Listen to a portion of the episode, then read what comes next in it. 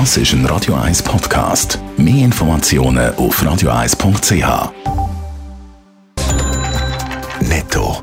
Das Radio 1 Wirtschaftsmagazin für Konsumentinnen und Konsumenten wird Ihnen präsentiert von Blaser Greinicher. Wir beraten und unterstützen Sie bei der Bewertung und dem Verkauf von Ihrer Liegenschaft.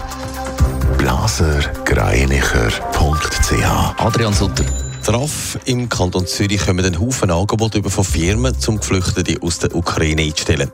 Gemäss dem Amt für Arbeit und Wirtschaft im Kanton darf man aber aufgrund von der Gleichbehandlung nicht explizit Ukrainerinnen und Ukrainer vermitteln.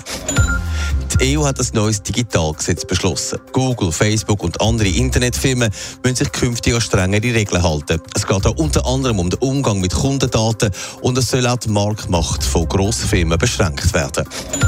Die deutsche Regierung will die Bevölkerung wegen der hohen Energiepreise entlasten. Teil von dem Paket ist eine Zahlung von 300 Euro für alle Beschäftigten sowie eine Senkung der Spritpreise um 30 Cent für die nächsten drei Monate. Das hat die Ampelregierung gestern Abend bekannt gegeben.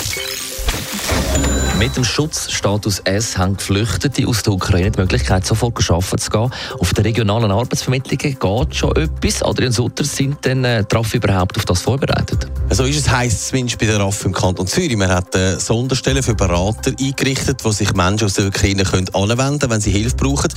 Man sei ja so gut vorbereitet, sagt der Sprecher vom Kantonalamt für Wirtschaft, Fabian Boller. Es steht auf jedem RAF eine spezialisierte Person bereit, die die Personen kann betreuen kann.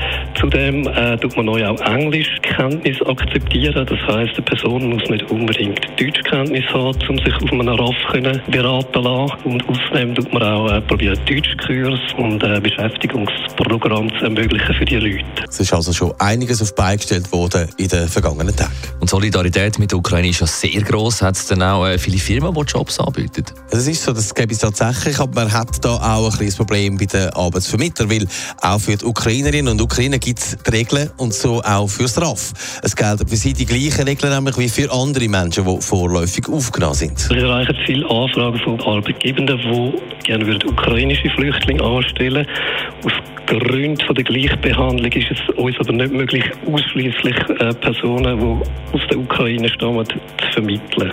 So kann dann auch ein Kritik kontert werden, dass die Ukraine-Flüchtlinge viel besser behandelt werden als andere. Die Diskussion ist ja in den vergangenen Tagen auch immer wieder aufgekommen.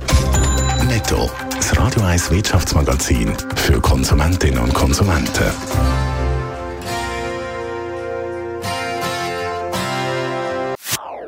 Das ist ein Radio 1 Podcast. Mehr Informationen auf radio1.ch.